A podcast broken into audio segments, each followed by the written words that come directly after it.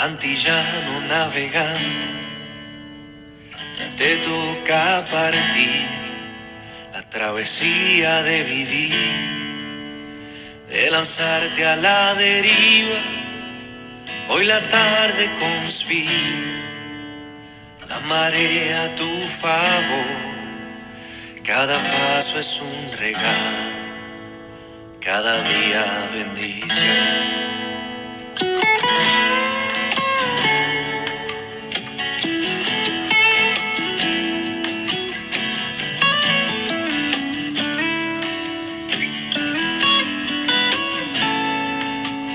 al sentir en la distancia una mano estrecha, protegiendo el trabajar, tu dignidad y tu labranza, tu pureza es la esperanza. Y poco a poco comprender en la paciencia y la humildad es donde logramos florecer. Bienvenidos al programa Cuidando la Creación y esta canción Florecer de Alex Croato, que estamos escuchando de fondo, nos introduce al tema de hoy, las tortugas marinas. Cuidando la Creación es un programa auspiciado por la Pastoral Ecológica de la Arquidiócesis de San Juan de Puerto Rico y el Puente Enlace Latino de Acción Climática.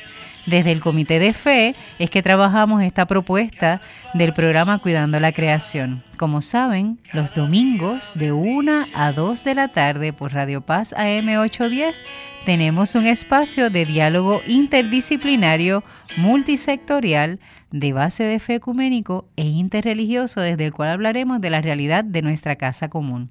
Y el programa será retransmitido por Radio Oro 92.5 FM los sábados a las 7 de la mañana, así que va a tener oportunidad. Lo que sí estamos haciendo es que los miércoles, que es cuando grabamos el programa, estamos haciendo un videíto en vivo, ¿no bien? Para animar a la gente, ¿verdad? Y darle por lo menos un anticipo de lo que va a ser el programa, ¿no bien? Esta que le habla es la hermana Alicia Viles Ríos, dominica de la Santa Cruz, y junto a una persona que ya le hemos tenido anteriormente, vamos a estar conversando y vamos a estar conociendo a Raymond Flores Rodríguez y sobre todo vamos a estar conociendo la realidad de las tortugas marinas en Puerto Rico desde el proyecto Chelonia. Bienvenido, Raymond. Gracias, gracias por la invitación. Qué bueno, un reincidente. Sí, así, hace mucho tiempo que no estaba, hace tiempo, hace más de un, año, casi. Qué bien. Hoy excusamos a David Ortiz, que está realizando sus trabajos, ¿verdad?, con respecto a ELAC o Enlace Latino de Acción Climática, trabajando con informes y demás. Y Jacqueline Torres también se excusa hoy porque está en otros menesteres, ¿verdad? Pero hizo su trabajo y su tarea, que era hacer las conexiones, ¿verdad?, con el invitado de hoy. Bueno, Raymond, no es la primera vez que estás con nosotras, ya, estabas anteriormente, eso es así. Y también con el tema de las tortugas. La vez anterior, hace más de un año, estuvimos compartiendo el espacio de, del programa con otras organizaciones que trabajan el tema eh, del cuidado de las tortugas marinas en Puerto Rico. Correcto. Era en la zona del este, ¿recuerdas el nombre de la...? Sí, Admar, el grupo Admar de la área de Maunabo y Patilla. Correcto, saludos a todos ellos si nos están escuchando. ¿Está bien? Pero hoy queremos este retomar el tema, obviamente, porque cuando hablamos, por ejemplo, o miramos, ¿verdad? Todas las realidades de lo que ha ocurrido este último año, sobre todo con las caricias de los huracanes Irma y María, ¿verdad? No podemos dejar de pensar cómo se habrá afectado, ¿verdad? La costa, cómo se habrá afectado esta realidad de las tortugas marinas, habrán regresado, llegaron, ¿no? ¿Cuántas? ¿Cómo se afectó? ¿Cómo fue el flujo, ¿verdad?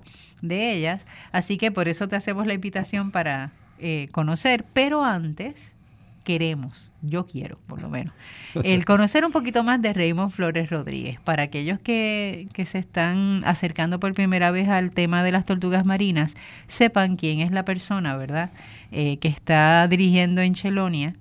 Eh, y que es Chelonia, eventualmente también vamos a hablar sobre eso, ¿verdad? Pero ¿quién es Raymond Flores Rodríguez? ¿De dónde eres? ¿Cuál es tu trasfondo? ¿Qué estudiaste? Eh, sé que tienes una historia interesante para llegar a este tema de las tortugas, pero en beneficio de aquellos que se acercan por primera vez al programa, ¿quién es Raymond? Bueno, eh, nada, primero pues soy, soy de Bayamón. Ajá, Eh, es, ese es lo mejor que tiene, que es de Bayamón. eh, nacido y criado en, en Bayamón. Este, de hecho, todo mi, eh, lo que es la escuela, ¿verdad? Todo fue, todo fue en Bayamón. Eh, estuve en el colegio eh, Escuela Superior Católica de Bayamón, Ok. que, que es superior, que ahora no se llama así, ahora se Ahora llama es Beato. Ahora es el Beato, Colegio Beato Beato. pero yo soy de la Carlos primera Manuel. clase graduanda. ¿En serio? Yo inauguré, yo fui el que Wow. inauguré, en el- Mm. digo yo no, en mi- el grupo, ¿verdad? Eso tiene historia. Eh, sí, exacto, la, el- la clase del 87, saludos a ellos. este, pero somos la primera clase de esa escuela, ¿verdad? Nosotros empezamos desde noveno, después vino noveno y diez, ¿no? y noso- y así sucesivamente íbamos subiendo. O sea que fuimos la primera clase de, de cuarto año que se graduó de esa escuela. Qué bien. Así que allí luego pues estuve, pues cursé, eh, cursé en la Interamericana. este, mi bachillerato, hice un bachillerato en matemáticas. Ah, en Eh, matemáticas. En matemáticas, sí. Este, y luego, pues, eh, eh, básicamente, pues, me fui a, a- a dar clases de matemáticas. Ok. Eh, estuve en Levitown un año en el, en el colegio laico en Levitown. Como Eso fue un año. Y después volví a la Escuela Superior Católica como maestro ahora. Ah, qué interesante. estuve cinco años. y, entonces, pues, ahí fue. Eventualmente, pues, pasé a donde estoy actualmente, ya, Ujú. ya 20 años, en, en el grupo de GFR Media, con, el, con el Nuevo Día. Ok. Un gran periódico, ¿verdad? Aprovechar, ¿verdad? Caramba. Salió natural, Claro, Dani. sí, sí.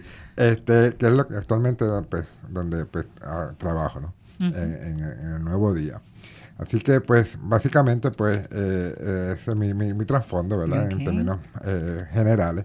Eh, y acá estamos con el, con el tema de esto de las tortugas marinas, que mucha gente, claro, cuando me, cuando me ven o en el proyecto o en, todo este tipo de actividades, pues la, la primera pregunta que siempre me hacen es que si yo soy biólogo marino. Ajá. Y, yo- y cuando pues les digo nada que ver. Este, así que es- solamente ha sido parte de una experiencia de vida y pues y de un amor a, a esto del ambiente, al mar y en este caso pues específicamente pues lo que son las tortugas marinas. Así que este pues ha, si- ha- ha sido pues eh, como que no es algo planificado, ¿verdad? Porque no es que eh, ese amor surgió desde niño, aunque siempre me, me encantaba siempre el ambiente. Este, no sé si se acuerda el programa este Mundo de Colores de Disney, que era de la naturaleza. Sí, claro, lo Yo- recuerdo. Yo, no me perdí un programa de eso, obviamente eh, eh, Ujú. y todos estos programitos, ¿verdad? Porque siempre me, me han gustado y, y- y el mar a mí siempre me ha Así gustado. que influyeron en me, ti. influ- me influyeron, claro está. Pero obviamente en esto de la, en la adolescencia, joven, en la, en la juventud, pues quizás no tuve una dirección que quizás me pudiera haber dirigido, ¿verdad? Pero nada, como quiera llego, como quiera llego y acá, y acá estamos. Qué bien. Así que llevas 20 años con Chelonia. Bueno, con, eh, con Chelonia, llevo, eh, Chelonia es desde 1982 que existe. Oh. Pero como tal, yo, en caso de, en caso mío particular, eh, yo estoy desde el, eh, yo estoy desde el 93. Oh, ok. Desde el 93. Yo estoy desde el 93. eh, porque Chelonia cuando empieza, empieza primero como que un grupo de personas que tenían mascotas reptiles. Ok. Eh, entiéndase tortugas, culebras, este, y el grupo pues empezó así, eran cuatro o cinco y era cerrado, ¿verdad? Era, era más bien, eran, pues se reunieron un grupo que, se- que tenían eso en común, mascotas de tortugas y, y re- y reptiles, ¿no? De hecho, la tortuga eh, es un reptil, ¿verdad? Este, así que, pero entonces el grupo pues se fue, fue evolucionando, este, fue evolucionando, de hecho, uno de los miembros originales eh, todavía es, el- es el que dirige los programas de tortugas marinas en Puerto Rico, ¿verdad? el señor Carlos Díez. Es, uno, es uno de los, de los, ¿verdad? de los miembros originales. Este, luego, pues entonces el grupo pues siguió eh, evolucionando.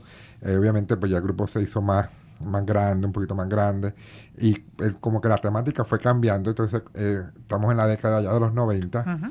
que era pues, era, que es una década donde hubo estos eh, estos movimiento ambiental que surgió. Ese Y fue el boom de los movimientos boom, ambientales. Correcto, exactamente. Entonces, pues, Chelonia, pues, en ese momento, pues, se- de- se- también iba evolucionando en eso. De hecho, cuando Chelonia empezó, era la Sociedad Herpetológica de Puerto Rico. Ok. Este, así que eh, yo entro a Chelonia, por una anécdota, es una anécdota interesante, como, como, como yo llego a Chelonia, Ajá. eh, porque lo hago a través de un amigo, eh, que es, es- es, este, obviamente, pues, también es amante de esto. Este- y él sí fue, y él es sí es biólogo. Eh, y en la universidad hay, amigos, que también obviamente lo conocí a través de un cursillo de cristiandad, que ahí fue que, que ahí, desde que hicimos cursillo, pues la amistad continúa hasta el sol de hoy. De hecho, es, es padrino de mi boda, el señor Albert Rivera. Pues Albert Rivera pues me invita a esta actividad de Chelonia, que era en la isla de Maguelle, en Parguera. Allá, pues él me invita porque su invitado principal eh, eh, no podía asistir. O sea que yo fui un, un, backup, ¿no? Sustituiste a aquella persona que se supone que fuera. Exactamente. Pero entonces me dice que yo cuando vaya, cuando fuera, este tenía que decir que yo era Luis. Porque por efecto de los seguros y qué sé yo qué más, como ya se ha hecho una lista, pues nosotros, pues los puertorriqueños, pues siempre sabemos cómo, cómo hacer el truco. sí, es interesante. Así que, pues. la resolvemos. La resolvemos. Pues entonces yo dije, pues vamos para allá. Y yo soy Luis. De hecho, de hecho fuimos a Maguelle este, a, a, a sembrar. y Íbamos a sembrar cuando, porque también estaba empezando el programa este de la red eh, de varamiento, lo que hoy es el centro de Manatí. Así que eh, fuimos para allá. Estuvo, estuvimos ya en Maguelle. Maguelle es una isla preciosa, es, del, pertenece al RUM. Y allá, pues, obviamente, todo era marino. O sea, eh, fue, una, experiencia increíble. Pero en ese momento, pues yo era Luis. De hecho, la gente en un momento dado pensó que yo era soldo, porque cuando llamaban a Luis yo no le respondía. Tú no respondías, tú no te sentías identificado. Exactamente. Pues ahí pues fue que yo fui, pues, el grupo, ahí conocí a esta, a esta mujer a esta aquella, muchachita. Y esa muchachita, pues, obviamente, pues, hubo un interés. Hubo un interés y pues entonces, pues, pues la seguimos ahí, pero ahí quedó la cosa. Luego vino una fiesta de Navidad que Albert nuevamente me invita, pero cuando voy a la fiesta de Navidad, como dicen por ahí que en Puerto Rico el mundo es así chiquito, cuando llego hay una persona que es miembro de Chelonia que me conoce de Bayamón. Y dice, ah, Raymond, ¿qué haces aquí? Y tú me lo Raymond, se llama Luis. Luis. y ahí pues tuvimos que descubrir, eh, todo lo que había sucedido. Y ahí pues entonces pues, pues seguimos, ¿verdad? Eh, seguí entonces en Chelonia. Entonces la chica, me volví a encontrar con la chica. Y pues tuvimos pues una relación. Hoy, hoy por hoy es mi esposa, ya ha cumplido 25 años de casado. Excelente. Lo celebramos en el mes pasado. Ajá. Así que, pues, ahí fue que entonces, pues, entré a Chelonia. Y ya tiene claro que tú eres Raymond, que no, no eres definitivamente. ya, lo clarificó muy bien. Claro. O sea, obviamente ya ella era parte de, de Chelonia. De Chelonia. O sea, ya, ya te va, ya unos dos años antes ya en Chelonia. Pues ahí es que yo entré en Chelonia, en, el 93. Por eso que la fecha es bastante fácil, porque obviamente fue cuando... Eh, y muy significativa también, difícil de olvidar el Difícil de olvidar, ¿verdad? Y si lo olvido porque quizá tengo problemas. Así que, así que pues, así que yo entré en Chelonia en el 93. Entonces pues en aquel momento pues nada, como le dije, estaba ese boom ambiental, Chelonia participó en, muchas actividades ambientales, inclusive en protestas uniéndose a, algunos movimientos ¿verdad? Que de la época. Y pues el grupo, pues ahí se formó, o sea, el grupo, el grupo iba creciendo más. Eh, ya era abierto al público. este, en aquel momento eh, era, el director era, o el, presidente era Benito Pinto, que ahora es el editor de la revista La Regata. Correcto. Así que pues, Benito pues estaba allá. Pues nada, estuvimos allí, estuvimos hasta el 90 y, te diría que hasta básicamente hasta el 97, por ahí.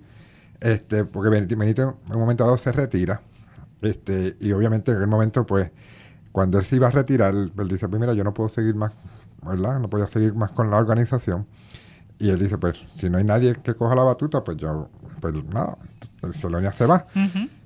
Y yo, obviamente, pues nosotros, en aquel momento yo no podía permitir eso. Entonces, pues yo cojo la batuta. ¿Qué le habías encontrado al, a la organización? Era, era... Como eh, para decir, esto tiene que continuar. Pues mira. ¿Qué tenía de significativo el, el Pues mira, el sentido de comunidad, el que el que haya muchas personas, todas, todas con unos mismos ideales, o en obviamente en el respecto del ambiente, porque Chelonia desde aquel momento era bien familiar, y es bien familiar, y participaba diferentes personas. Y que no tienes que ser del área de la ciencia para poder ser parte de la organización. Exactamente, entonces pues ese sentido de comunidad en donde pues el, bien común era esto, ¿no? El ambiente, en específico las tortugas marinas, pero obviamente nosotros pues hacíamos de todo, ¿no? Este, eh, en diferentes, participábamos en diferentes actividades y de hecho nos educábamos en otros, en otros temas. Este, así que, pues, ese ambiente de familia, pues, no podía terminar. Y ahí, pues, entonces, pues, yo decido, pues, en aquel momento, pues, eh, arriesgarme y seguir con la organización y mantener, pues, entonces, a Chelonia. Pero, obviamente, el tiempo sigue pasando y, los, y los niños siguen saliendo. y también, Sigue y- creciendo la y familia. sigue creciendo la familia y la exigencia también. Así que yo, pues, básicamente, pues, estuve con dos años, eh, dos años más después, y me, re- me retiro. Obviamente, pues ya todo ese grupo que había en ese momento, eh, la gran mayoría estudiantes, jóvenes, pues también siguen en su curso. Y entonces el grupo, pues, como ahí sí, ya no había más. Y entonces, pues, se disuelve como tal, como grupo. Pero el nombre Se mantiene. se mantiene porque Carlos Díez, uno de los miembros originales, que en aquel momento estaba haciendo su maestría en, en los Estados Unidos, regresa a Puerto Rico y él mantiene el nombre para los proyectos, que de hecho todavía hay uno, eh, que es el de Isla de Mona, o sea que tiene esa cantidad del 92, está el proyecto de Mona, Wow. Bajo el nombre, bajo la cosa con la cooperación de Chelonia con el Departamento de Recursos Naturales. Qué bien. Así que, así que básicamente pues, Chelonia se mantuvo, el nombre El se nombre, mantuvo. aunque no los miembros activos. Exactamente. Y entonces, pues básicamente Chelonia era compuesto por dos personas. Era Carlos Diez y el señor este Robert Van Van, que es eh, un holandés que trabajó con Chelonia desde esa época, allá en el proyecto de Mona. De hecho, yo, actualmente pues, vive en México, pero sigue trabajando con nosotros en, como asesor científico. Como asesor científico. Y Carlos Díaz, obviamente, desde su, desde su, ahora como recursos naturales, pues sigue también asesorando acá, ¿verdad? Así que, pues, el nombre se mantuvo. De hecho, cuando Carlos, después nos encontrábamos. Carlos me decía, en el Departamento de Estado tú estás registrado como uno de los, De los la- miembros. de los miembros de la, de la Junta. De la Junta, De la wow. Junta. Yo, ah, ok, muy bien. Así que, pues, eh, pero cuando, entonces, cuando surge ahora, en el 2012, Ok. llegamos al 2012, obviamente ya los hijos que habían nacido en aquel momento, pues ya Ya están, están grandes, grandes. Ya están grandes. Así que eh, Carlos me, me- me convoca porque había una playa en Dorado que le habían reportado unos policías que había mucha actividad de tortuga. Y entonces, pues, obviamente Carlos dice, vamos a investigar esto, a ver qué es lo que está pasando en Dorado. Eh, y ahí es que entonces, pues, él va en el, eso fue en el 2011. Él, Carlos va el 2011 a ver, Por, su, por su cuenta, ¿no? ¿verdad? Como él, como trabaja con el Departamento de Recursos Naturales, él va a investigar. Y descubre que hay un movimiento, sí, de tinglar, especialmente la tortuga marina tinglar. Eh, porque ya Chelonia tiene el trabajo en Mona con el carey. Y entonces, pues acá eh, el tinglar, pues en dorado, pues este, pues quería verificar eso. Y precisamente cuando él fue, obviamente no iba todos los días, sino que iba esporádicamente a ver, pues iba contando una cantidad razonable de nidos. Cuando lo- dicen cantidad razonable de nidos, ¿para ustedes qué significa? pues mira, por ejemplo, en caso de... ¿Cómo eh, se ve el número? Pues en caso del corredor, en el corredor que, que comprende tres municipios, pues el corredor era, es, o es una de las playas importantes en Puerto Rico de anidaje de tinglar. Así que eh, estamos hablando de un número de aproximado de 200, do- Wow. 150, 200 nidos Ujú. en el corredor. Ok. Eh, cuando Carlos fue en el 2011, el- como, te dije, días esporádicos que iba, Ujú. pues iba contando, iba llegando unos números de 50, 60, 70. Wow. Y la, el, el- área de la playa de Dorado Ujú. versus el corredor. Cuando pues, estaba hablando, estaba el corredor del norte, Correcto. del noreste, ¿verdad? Que viene siendo este lugar que está protegido Correcto. y que tiene los pueblos de Río Grande, Grande eh, Río Luquillo. Grande, Luqui- eh, Lu- eh, Río Grande, Luquillo y Fajardo. Y ¿no? Fajardo. Y Fajardo. Así que, pues, pues dice, bueno, wow, pues sin esta extensión de playa, que Dorado es mucho más pequeña. sí, estamos hablando de dos millas, está, estoy contando esta cantidad y obviamente no estoy contándolo todo porque estoy, estoy nada más que visitando esporádicamente para ver lo que la policía le había comentado, ¿no? La, policía estatal y municipal de Dorado, que fue la que le había mencionado esto. Pues entonces, cuando llega el 2012, Ujú. antes de empezar la temporada, pues entonces Carlos eh, Hace la convocatoria. hace la convocatoria Porque Albert, el mismo Albert de hace 20 y El que te hizo ver como Luis en aquel momento. Ah, Exactamente. Pues Albert tenía a esta muchacha que quería hacer un proyecto de, de medalla de oro con la Girl Scout. Ok. Entonces, pues eh, Albert fue donde Carlos para decirle, Carlos, ¿qué podemos ¿Qué hacer? hay? Ujú. Entonces Carlos dijo, pues mira, fíjate, podemos hacer esto. Entonces Albert viene y me llama a mí. Y entonces, pues vamos a ver, vamos para allá. Así que empezamos a ver, y obviamente la como nosotros conocemos, ya la temporada de Tinglar es básicamente empieza a mediados de marzo hasta, ¿verdad? hasta agosto, septiembre. Así que, pues marzo empezamos a ver, a visitar la playa, a caminar. Y como estamos hablando de caminar la playa, estamos hablando de, en ese momento éramos cuatro personas. Era Albert, la muchacha que eh, ¿Recuerdas el Stephanie, nombre? Stephanie, Ujú. Stephanie y su mamá Zoraida, eh, Soraya, Soraya Sobrino. Este, pues ellas dos, que eran las del proyecto de, de, De Girl de Scout. Girl Scout, Albert y yo. Ok. Nosotros cuatro, empezamos a caminar la playa. Dos millas. Dos millas. ¿Con qué frecuencia en la semana? Pues empezamos, empezábamos como yendo como una cada dos días, cada tres días, íbamos a caminar y empezamos a ver los nidos. De veras. Pues obviamente pues, pues, había que presentarnos a tratar de tener un plan, una logística, ¿verdad? De- Ujú. de, cómo lo íbamos a hacer, cuándo íbamos a caminar, cómo lo, cómo lo íbamos a marcar, etcétera. Y también qué estrategias, me imagino, para acercarse a los nidos, ¿no? Correcto, todo, exacto. Ya obviamente tenemos la experiencia, ¿verdad? De, de los, de, los, de hace- de los años de los 90 allá en. Culebra, que trabajábamos el proyecto de Culebra. Con el, con el Tinglar, pues obviamente tenemos esa experiencia acá. Pues yo, lo que la experiencia que teníamos de Culebra, pues la quisimos La traer a Dorado, claro. Culebra no es igual que Dorado. Primero porque las playas de Culebra que se monitorea Tinglar eh, en, aquel, en los 90 era básicamente Brava y Resaca, que son dos playas aisladas. Que para llegar Que nada para más llegar- a ellas es caminar, Y caminar, caminar, y, y meterse cami- por monte y baja monte y Eso camina. Sí, es bastante resaca, retante. eh, resaca, por ejemplo, resaca es, una, es bajar una montaña.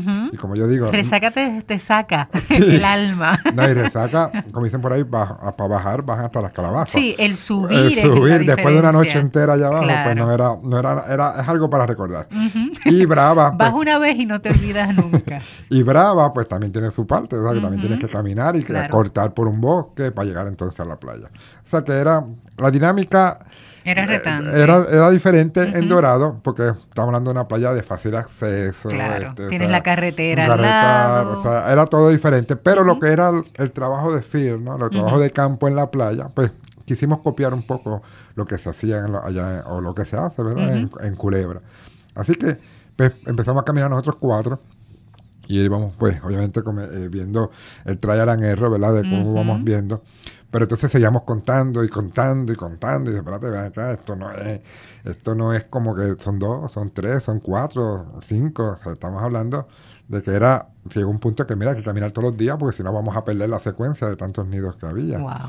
Este, así que con esto, pues, eh, hubo gente que pues se detuvo, ¿verdad? Como que, ¿Qué están ha- haciendo? ¿Qué están Sí, haciendo? los, los típicos, ¿Qué ¿verdad? están Curiosos haciendo? de la, área. Exacto, ¿qué están haciendo? O si conocía a alguien que conocía al otro y así.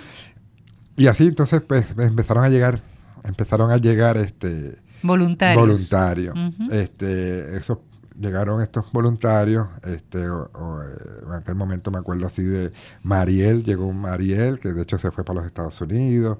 Está Luis, que todavía está el sol de hoy, que llegó también en ese momento. Después más tarde llegó Aileen, que esos son los miembros que llegaron como que ese mismo año 2012.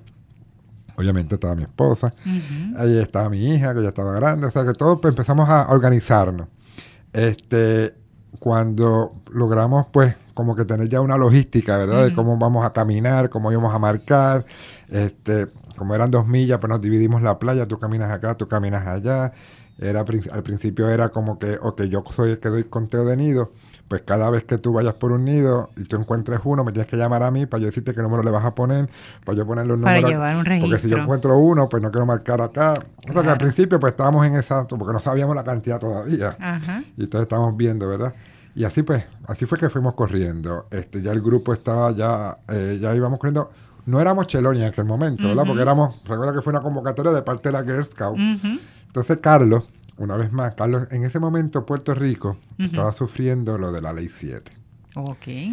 ¿Por qué menciono esto? Porque Carlos había empezado ya un programa con las comunidades en donde como con esto de la ley 7, pues hubo una reducción con estos planes de manejo de las playas en Puerto Rico. ¿Qué sucede? Pues entonces Carlos lo que se le ocurre es darle el, el adiestramiento y darle ese manejo a las comunidades. Y de ahí que Empoderar las comunidades para que asuman esa tarea de la- vigilante. de vigilancia, de regulación de datos, Ujú. etcétera. Y ahí que surgen los grupos tortugueros. Ya. Exacto, Surgen los grupos tortugueros, que como por ejemplo Luis Crespo allá en, en Maunabo, con el grupo Admar, Yo a Muerte Inglar en Arecibo, Vida Marina en el oeste y así sucesivamente. Pero los grupos tortugueros fueron ahí. Entonces Carlos me dice, pues, ya que ustedes empezaron ahí, obviamente ustedes eran miembros de Chelonia. Y ella pues que fue la que trajo la, la inquietud, pues, pues vamos a ponerle como que ustedes van a dirigir esto como Chelonia. Y yo pues vamos a hacerlo. Asumirlo como- Chelo- como vamos a asumirlo como grupo. Chelonia. Pues Entonces vamos a, vamos a revivir otra vez a Chelonia. ya desde Vamos a- Dorado. Exactamente, desde Dorado. Y obviamente, como lo he mencionado ya, Chelonia, el nombre existía ya con el pro- proyecto de Isla de Mona. Eh, así que pues era como que incorpor- incorporar eso en, en el grupo de, pues como Chelonia. Y así fue que empezamos. Ya. Ya el grupo pues, seguía creciendo. Y obviamente pues yo soy bastante introvertido en querer hacer siempre algo, algo diferente. Y yo digo a Carlos, pues mira, vamos, ya que estamos, estamos creciendo, vamos a empezar a ir de noche. Y Carlos me dice, de noche. Esto no es culebra. Estamos hablando, ok, vamos a, vamos a ver el contexto. Estamos hablando de Dorado, carretera 165, ¿cierto? Kilómetros, ¿de qué kilómetro a qué kilómetro? Eh, ¿Recuerdas? no, no me acuerdo así los Los kilómetros, números. porque yo creo que me- yo- la gente lo conoce más como el área del caracol. Del Caracol. Es Pero- justamente, dependiendo, si vienes de Cataño en dirección hacia Dorado, es antes del Caracol. Y si vienes del pueblo de Dorado hacia Tuabaja o Cataño por la 165, es después del famoso, de la famosa curva del Caracol. Correcto. Que ya la gente que pasa por ahí sabe. El Exacto. Caracol es este lugar de verdad de, de chinchorreo. Chinchorreo, Muy correcto. bien, costero. Y que el lugar es, es algo interesante, es intenso, es el lugar apropiado para tener accidentes o tener asaltos o que tienen algún, lamentablemente alguien ¿verdad? herido o mal herido. Sí, de hecho, cuando un lugar nosotros, difícil. cuando la policía, que obviamente nos apoyó desde el principio, la policía de Dorado, tanto la municipal como la estatal, ellos nos decían que eso tenía, un, tenía decían, el corredor de la muerte. De la muerte, correcto. Porque pues, como yo, como ellos dicen, no es que allí los matan, es que allí los tiran. Los tiran, correcto. Por un una- lugar solitario, lugar solitario oscuro. claro. Este, y de hecho, eso es es una característica que por la cual Es ideal. ideal para, para la tortuga tinglar. Ajá. Así que eh, por eso entonces, pues, pues yo, pero yo quería hacerlo de la noche, porque obviamente yo tengo, nosotros teníamos la experiencia de culebra. Y sabes que en la noche es otra dinámica. Exactamente, pues entonces nos vamos, vamos por la noche. Entonces Carlos, me acuerdo que Carlos decía, pero tú te vas a atrever a meterte allí de noche. Eres bravo. Eh, exacto, yo pues vamos, vamos, que son un par de horas, quizás no estamos toda la noche, pero estamos un par de horas. Pues vamos, entonces obviamente los que ya, de aquel momento ya el grupo ya iba como por ocho personas, nueve personas, diez personas, y bueno, vamos todos. Pues vamos con una regla, vamos todos juntitos y nos vamos todos juntitos, juntitos, muy bien. ¿verdad? Y entonces, si, si acaso, pues estamos pendientes de los carros, pues nos tiramos la tarea y como pues la experiencia, pues eh, obviamente fue otra. Claro, pues una cosa en la mañana, o sea, de- durante el día, básicamente es contar ya los nidos, ¿no? Verificar, mira, que hay una ruta de que una evidencia de que salió una Sí, tortuga. hubo una actividad Hay una actividad, mira, ahí se ve que hizo el nido, vamos a marcarlo, muy bien. Pero de noche es otra la experiencia porque es ver salir a la tortuga. Correcto. Así que ya es emocionante, eso le suma. Exactamente. Entonces, Es pues, recibirla, básicamente. Exacto. Entonces, obviamente, pues, obviamente nosotros, pues, Carlos, pues, obviamente, a estos grupos tortugueros, pues, el Departamento de Recursos Natu- Naturales y el Gobierno Federal, pues, los habilita con un permiso. Porque son especies en peligro de extinción. Entonces, pues, obviamente, pues, nosotros tenemos que cumplir con, con por todo cumplir ese con procesos proceso. para entonces poder hacer este tipo de actividades. Qué bien. Entonces, obviamente, teníamos, ese, teníamos eso y tenemos el, el permiso, pues, entonces Ujú. podíamos hacerlo. ¿Ese permiso se renueva anual? Todos los ¿Cómo años hacen? se renueva ese Ok. permiso, eh, tanto a nivel estatal con el Departamento de Recursos Naturales y a su vez entonces obviamente con el Departamento de Fish and Wildlife que, que es federal. el federal. O sea que esos permisos este, pues se tienen que renovar Todos los años, todos los años porque es una especie en peligro y, ¿verdad? Y, no solamente con un permiso es que se puede hacer ese tipo de manejo de la especie. Mm, qué interesante. Pues amigos, los que están escuchando, están escuchando el programa Cuidando la Creación por Radio Paz M810, que sale los domingos de 1 a 2 de la tarde y que se retransmite los sábados de 7 a 8 de la mañana desde Radio Oro FM 92.5. Eh, vamos a aprovechar para dar los saludos de rigor, ¿verdad? De la gente de Cataño, a la gente de, del área de Corozal, la familia Negrón Caldero, las catequistas y gente que nos ven desde Levitanto a Baja, la gente de Santurce, obviamente a los miembros de Chelonia, todos esos voluntarios, ¿verdad? Que nos acompañan día a día, ¿verdad? En toda esta experiencia de cuidar la creación en ese trocito, ¿verdad? De, de nuestro país. Eh, y recordarles que nos pueden contactar por la página de Facebook Cuidando la Creación y pueden también llamar a las oficinas de Enlace Latino de Acción Climática al 787-545-5118 o al 787-545-5119. Y hemos estado hablando y compartiendo con Raymond Flores Rodríguez, quien es director de la organización Chelonia.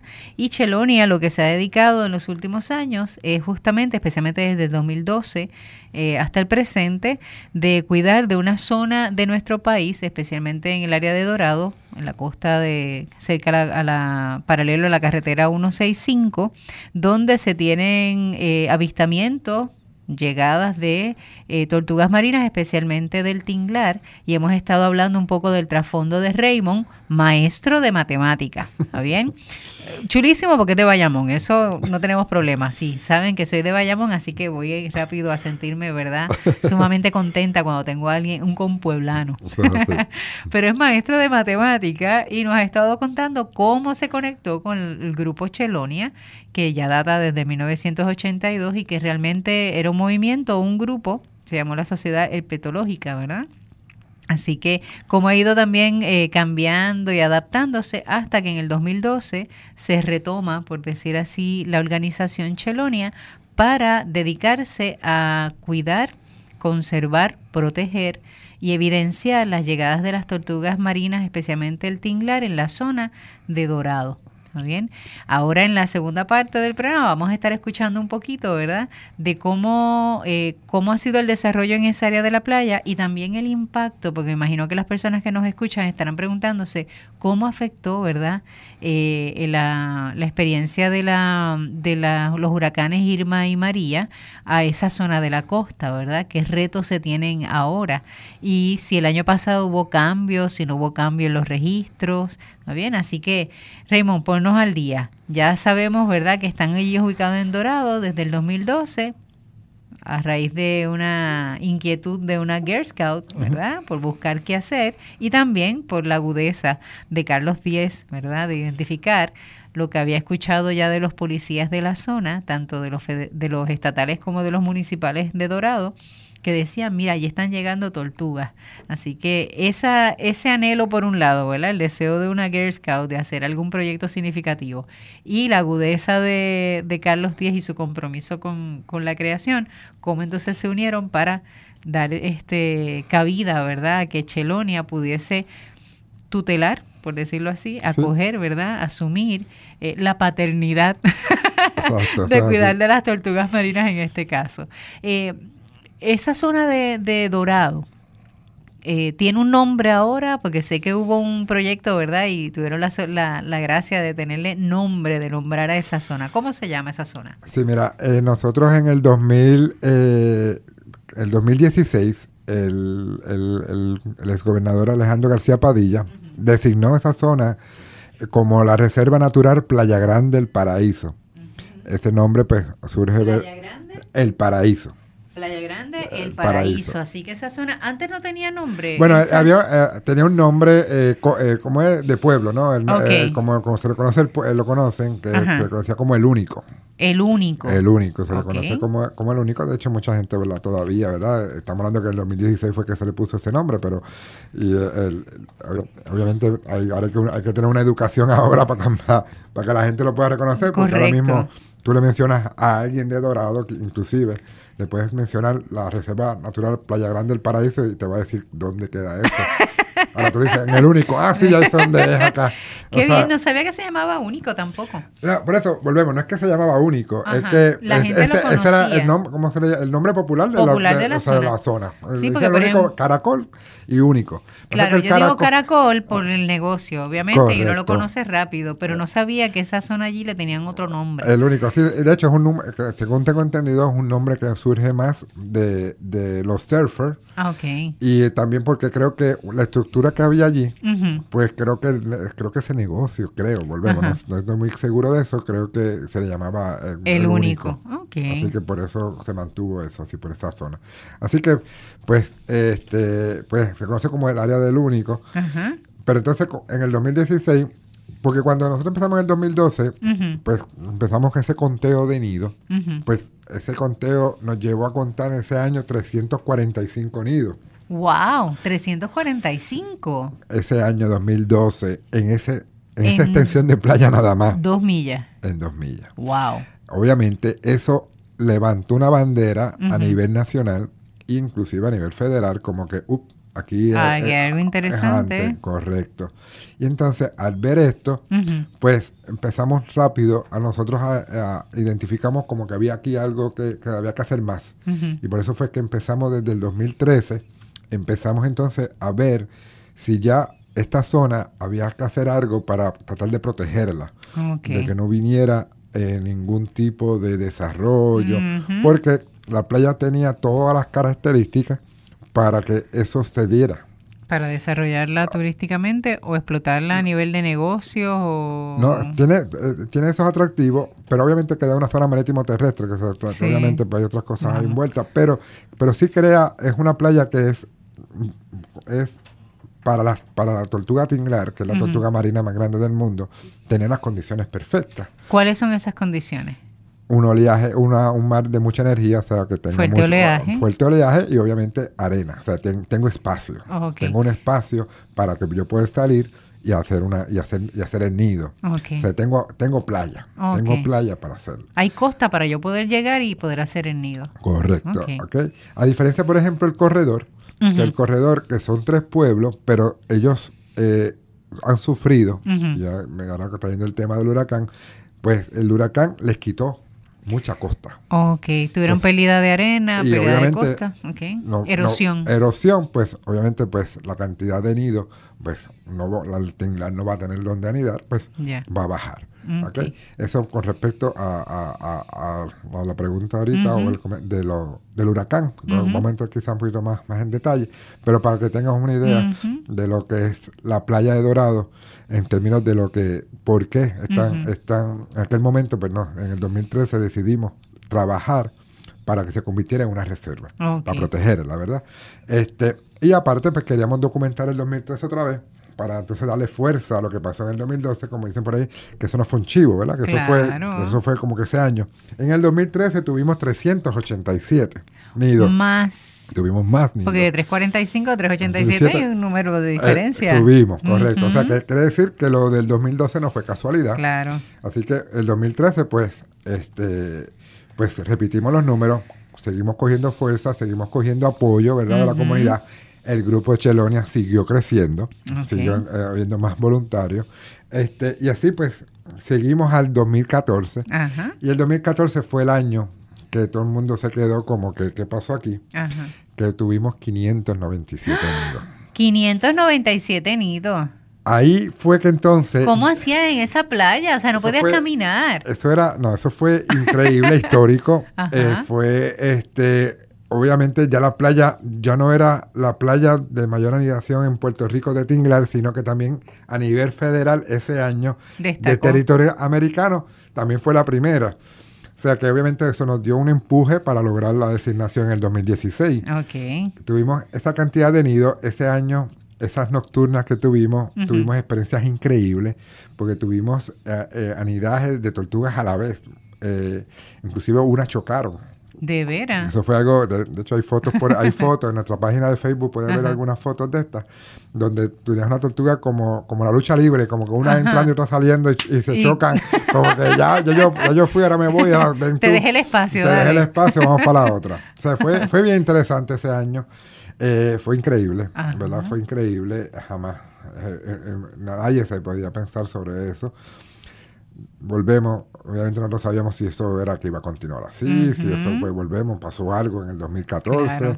Cuando entonces en el 2015 pues tuvimos 469, bajamos, bajamos. Pero en- tampoco pero fue- era más incluso de lo que fue en el 2012. O sea, sigue siendo Correcto. mucho más. Así que la playa, pues ya, definitivamente, pues ya teníamos una evidencia de que sí, de que la playa era una playa importante para la anidación de la tortuga marina tinglar. Así que eh, logramos pues trabajar, ¿verdad? Hubo, hubo mucha gente que ayudó en esto para que entonces se hiciera todos los trámites para que la playa fuera designada como Una reserva, reserva. una reserva natural y lo logramos en el 2016 cuando el, en aquel momento el gobernador Alejandro García Padilla la designa como una reserva natural Playa Grande del Paraíso, el nombre pues obviamente porque Eso te iba a preguntar, ¿por qué, ¿por qué ese nombre? por Dorado, porque el alcalde, Mm, pues el ok. alcalde obviamente, el alcalde siempre también nos ha apoyado y pues él, obviamente queríamos que él fuese partícipe de esto y él pues él fue el que sugirió el nombre y pues porque el eslogan, ¿verdad? De, de Dorado, ¿verdad? Ciudad del Paraíso, pues Ok. entonces quería pues que Así tuviese que eso. influenció ahí un poquito. pues claro Está que sí, no hay problema. Este, Después que se dé la reserva, vamos, está- es bueno. Eso es así. Y así pues entonces quedó como la Reserva Natural Playa Grande del Paraíso. Así mismo lo pueden buscar en Google Maps y así mismo van- la van a encontrar. Este, pues ahí la, se, hizo lo- pues, se pudo hacer, designar como reserva. El designar, pues obviamente es un paso grande, pero no es el paso final, porque está designada. Quiere decir que no es ley todavía. Y eso pues obviamente no podemos quedarnos ahí porque ahora queremos llevar esto, este, o sea, necesitamos buscar aliados, eh, legisladores, que logren someter la ley, que, que sea, que esa reserva se convierta en ley. Porque ¿Qué se necesita para eso? primero necesitamos un legislador, Voluntad. voluntad de legisladores o un legislador que, que- que Lo proponga. que lo proponga, este, para que entonces eso lo ponerlo, pues, como, dicen, pues, como decimos, ¿verdad? lo ponga a correr para que a través de luego en el proceso pues, de vistas públicas, etcétera, pues se logre pasar. El Cámara y Senado aprueban como ley, el Ujú. gobernador firma. La diferencia entre una designación y ley es que una designación, pues es el gobernador la designó. Eso no, eso significa que podría venir o una otra administración en el futuro y pues decir que eliminarla Eliminarla, sí. eliminarla. Obviamente, mm, o sea, no es, no es quizá no es tan fácil como eliminarla, ¿verdad? Porque obviamente estaríamos nosotros, esperemos estar nosotros ahí para velar por eso, ¿verdad? Pero, pero ya una ley ya es más, obviamente ya Le da más carácter Le da también. más, mucho más carácter. Y eventualmente, pues lo que queremos evolucionar y no solamente convertirla en una reserva a nivel estatal, sino también a nivel federal. Ujú. Ese sería nuestro ya nuestro último paso, ¿verdad? Ok. para que con poder la playa eh, de- esté a- eh, una- la re- una reserva eh, a nivel de- federal. Ok. Así que, pues básicamente, pues eso, eso es lo que, lo que ha ocurrido ya en esa playa. Ujú. Este, los años pues siguieron subiendo, lo- eh, los nidos pues subieron, man- se, man- se han mantenido hasta que llegó 2016, ¿tienes la- el los 16 números? tuvimos 560 nidos. Wow. Así que nosotros, pues obviamente súper contentos. El grupo sigue creciendo y gracias a Dios, porque trabajo había de más Ujú. y hay trabajo de más. Claro. Porque en el grupo nosotros caminamos la playa los siete días a la semana. Los siete días a la semana se camina la playa desde marzo hasta septiembre. Y pues eh, los muchachos caminan a las 5 de la mañana, 5 y cuarto, 5 y media de la mañana, están caminando ya. Ok. ¿Por qué? Porque tenemos de todo, ¿verdad? Tenemos Sí. universitarios, profesionales, que es el trabajan. tiempo dis- disponible que tienen. Exacto, entonces pues, y obviamente el que, el que me camina hoy no... No va a caminar no, mañana. no, porque entonces será muy fuerte, ¿verdad? Nosotros tenemos voluntarios que vienen de Junco Wow. a caminar. Qué bien. Vienen eh, de Cagua, ¿sabes? Que tú me, uno, me dice, wow, eh, el, el compromiso, ¿verdad? y, el- y- y- esto de- eh, del, del cuidado de la creación. O sea que, que tenemos de todo, ¿verdad? Pero obviamente pues somos humanos, ¿verdad? Y nos cansamos. Por eso que necesitamos esa cantidad de voluntarios que tenemos hoy por hoy, que tenemos ya casi unos 70 voluntarios. Porque son siete meses ahí de trabajo. Corre, siete meses, eso es la caminata matutina, pero tenemos lo de las noches, tenemos la actividad con los nidos, con las tortugas bebés o los neonatos, tenemos este obviamente actividades como para grupos, etcétera. O sea que que hay mucho trabajo. O sea, que está la AM y está PM. son dos turnos. Son dos turnos, básicamente. Así que, que, que, ahí, pues, gracias a Dios por la cantidad de voluntarios que tenemos, pues, hemos podido, hemos podido cubrir. Y pues lo mismo, por la cantidad de nidos que tenemos, pues, hay, nos, casi nos, nos obliga a caminar todos los días para, no poder, para no perder la secuencia. Pero ya no hacemos como antes, que, que con el teléfono íbamos marcando nidos porque obviamente con, tanto nido lo que hicimos fue que dividimos la playa y hay tres coordinadores. Con cada, con cada, cada coordinador tiene su pedazo de playa y, cada supervisa esa y cada coordinador tiene su secuencia de números. Y ahí, pues, ya, se sabe. Y obviamente pues hay una persona que, es el que recoge todos los datos y, obviamente lo globaliza. O sea hemos podido como que hacer pequeñas regiones para, para poder trabajar con esta con esta población con esta población que recibimos de Tinglar en el área de Dorado en el 2017, que es el año del huracán, o de los huracanes, pasó algo en, Dorado, que después verificamos y pasó a nivel nacional, o sea, a nivel de todo Puerto Rico y el Caribe y, las y, las vírgenes. Y es que todo el mundo empezó a notar que la cantidad de visitas de los tinglares había bajado significativamente. ¿Cuántos tuvieron ustedes ese año? El año pasado. 182. De 182 nidos, un bajón. un bajón. Pero cuando empezamos a mirar los demás grupos tortugueros, todo, el mundo estaba reportando lo mismo. Y cuando entonces Carlos Díez, como el director acá del, programa de tortugas marinas en Puerto Rico, cuando él verifica las otras zonas de Islas Vírgenes y el Caribe, también están pasando por lo mismo. Así que pues todo el mundo se quedó como que, ajá, ¿qué pasó aquí?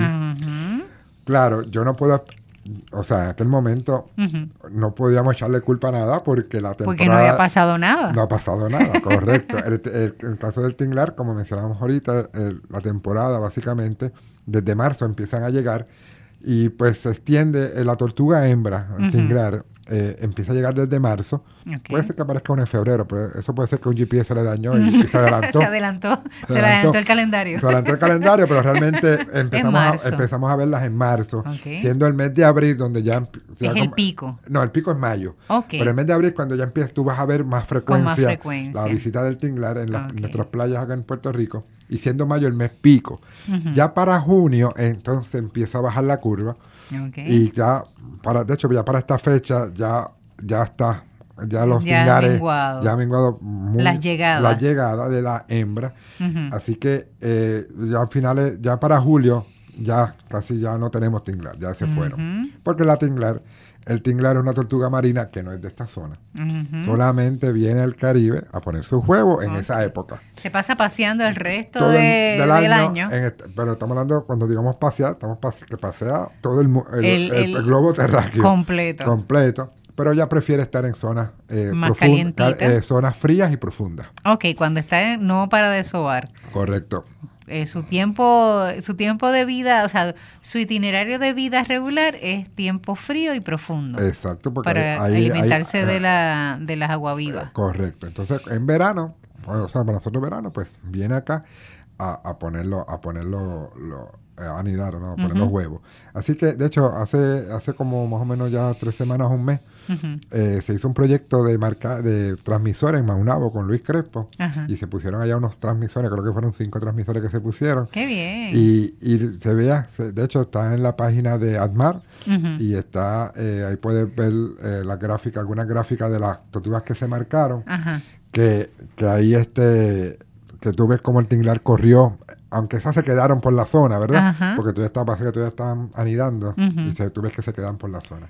¿Cada año pueden anidar más de una ocasión? ¿Desovar más en una ocasión? El, el tinglar tiene esa peculiaridad que ella, cuando viene, ella puede anidar desde 5 hasta 7 veces la misma tortuga puede anidar. O sea, quiere decir que Dorado, que, que en el 2018 que lo que pasó en el 2017, nadie sabía lo que había, que había pasado, por qué pasó eso, y después vinieron los huracanes. O sea, que quizás uno podría pensar que las tinglares sabían que pasó Sabía algo- que las cosas estaban cuajándose de forma distinta, Es- porque al momento de salir los neonatos es en el tiempo de, es- de agosto, septiembre, ¿verdad? Que se extiende más de- o menos hasta sí, ahí. Sí, porque la, el periodo de incubación es aproximadamente dos meses. Ajá. o sea y si que- llegué en mayo, Se acaba, quiere decir que son los de mayo salen en julio Ajá. y los y en junio, que son las pocas que salen, terminan en agosto. O sea que ya septiembre ya casi no. Se supone que no hay haya. Pero este, pero ese año, el del año pasado, pues vi- vimos ese bajón, ese bajón Wow. grandísimo, que ahí entonces pues, obviamente no sabemos lo que iba a pasar. Pero había, hay teorías de quizás por qué pasó, eh, pero como había sido la primera vez en muchos años, pues no tenemos una comparativa de que Claro. por qué pasó, que, que no, de hecho no hay una explicación ahora mismo sobre qué pasó. Ujú. Eh, pero vino el huracán, así que uno podría pensar, pues quizás ellas sabían algo que nosotros no Algo sabíamos. por ahí. Puede ser, ¿verdad? Así que ella, pues el caso del tinglar, pues nos afectó con esto del huracán. Ok. Sí el carey, se perdieron muchos nidos de carey, porque Ok, el carey sí carey un empieza en poquito- septiembre. claro. Empieza en septiembre. Pero el carey, como no anida en la arena como tal en las playas, sino que busca la- lo que busca más la vegetación, Vegetación más arribita. más arriba, pues obviamente la temporada en Mona, pues se afectó un poco, pero no, no, No no significativa. significativa. Sí Ujú. se perdieron los nidos de septiembre. Ya. Se perdieron, obviamente. Pero ya, ya después, pues, empezaron a salir las, las carey. Y ahora en el 2018, ¿cómo, cómo Pues, se ha obviamente ido? había preocupación, todos teníamos preocupación de que, ok, lo que pasó en el 2017 se, ¿Se va a re- repetir? Se va a repetir, ¿qué pasó? Pero en el 2018, sorpresa, Ajá. ya estamos, eh, al sol de hoy tenemos ya 300, en Dorado, 317, y a nivel de Puerto Rico mil, casi 1500 nidos. O Quiere sea, decir que estás sé que bastante, volvió, volvió otra vez. el- bastante saludable. Exacto, volvió otra vez. Volvemos, necesitamos tener más comparativa, a ver qué, Claro. ¿verdad? Porque ya tenemos, teníamos cinco años corridos, ¿verdad? Con un buen número. Un buen número, hubo ese bajón, ahora volvió a empezar a recuperar, entonces hay que ver ahora qué va a pasar. ¿Qué va a pasar qué va luego? pasando. O sea que ha sido interesante. Ok, y me decías que entonces la playa como tal, esta reserva designada, Reserva Natural Playa Grande El Paraíso, ¿verdad? Antes conocida como Playa Único, eh, no sufrió tanto daño en cuestión de pérdida de arena, o sea, de su costa, o hubo su impacto. No, mira, gra- eh, eh, obviamente en caso de Dorado, eh, nosotros pues eh, se perdió costa en el momento, ¿no? Ok. Pero lo que sí se perdió fue como hubiesen pasado un trimmer.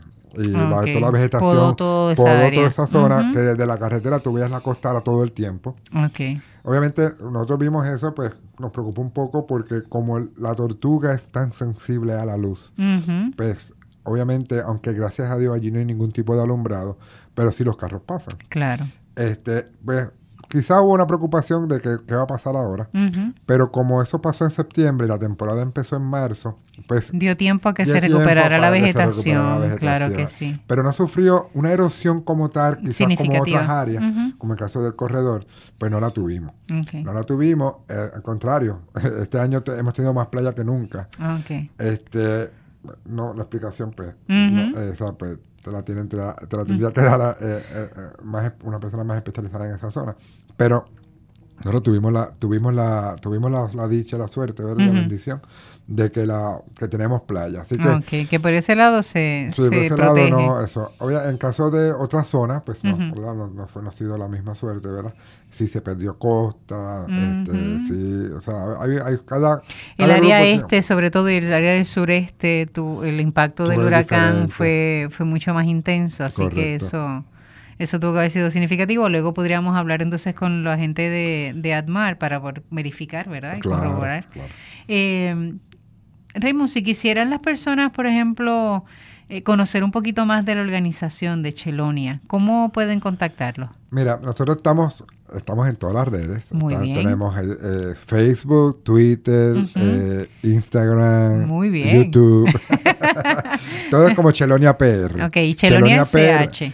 Chelonia PR, correcto. Ujú. Chelonia PR en Facebook, va- busca Chelonia Investigación y Conservación.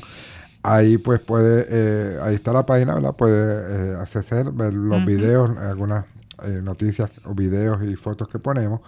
Este, cualquier pregunta eh, que quiera eh, cualquiera nos quiera hacer, o, o si está interesado, ¿verdad? En, participar más, más con nosotros, pues lo puede hacer. Tiene que ser coordinado con ustedes. Yo tuve Sí. la oportunidad el año pasado eh, para poder este visitar y tener la experiencia de la noche, ¿verdad? De recibir las tortugas. Y ya cuando pensábamos que no iba a pasar nada, que eso fue como eso de la una de la mañana, ya ahí entonces como que todo se activó. Y recibimos, fueron tres en esa noche, por lo menos tres hasta donde yo me quedé, porque ya después no, daba para, no daba para más. Pero sí, implica mucho, mucha fuerza física en el aspecto de la caminata. Estamos caminando por una, por una costa donde no es impactada por el ser humano con tanta frecuencia, así que la arena es bastante suelta. Eso es muy bueno. Pero implica que a la hora de caminar uno tiene ¿verdad? que hacer un poquito más de esfuerzo porque la arena no está compactada, ¿verdad? Está suelta. Y aparte también del oleaje, los mosquitos, que es toda una de- experiencia mística, más que los mosquitos, los majes, tú sabes. Así que tienes que ir preparado con Calor, frío, vestimenta, calor, frío. sí, definitivo. Calor mientras vas caminando, frío cuando te tienes que detener a observar. Pero es maravilloso cuando uno ve que sale esa piedra que se mueve, porque es como una roca, ¿no? Que se va moviendo y tú la vas mirando y dices, eso como que se está moviendo.